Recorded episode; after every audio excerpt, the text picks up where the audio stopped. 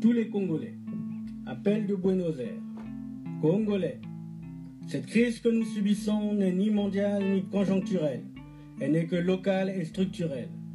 Un régime politique de fait, Kakoshim, aux abois face aux crises, fruit de sa propre turpitude, bafouant nos droits et libertés, abdiquant notre souveraineté, signe à tout va des accords iniques avec des puissances irresponsables, consacrant ainsi le retour du pays à une servitude potentiellement irréversible.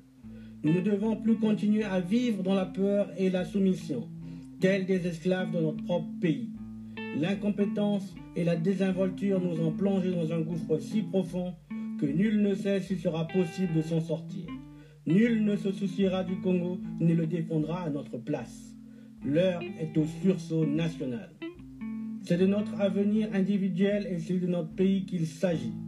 Il nous faut tous ensemble, d'une voix forte, proclamer ça suffit.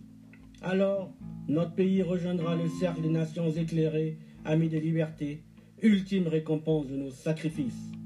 Oui, je crois en un Congo libre. C'est pourquoi j'invite tous les Congolais à agir avec moi et à retrouver honneur et dignité. Levons la tête. C'est un chemin d'effort et de solidarité construire l'unité de notre nation que nous sommes conviés. Tels seront le prix et le but du changement.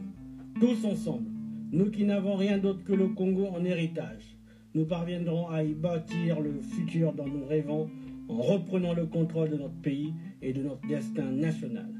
Vive le Congo libre, fait à Buenos Aires le 18 juin 2019.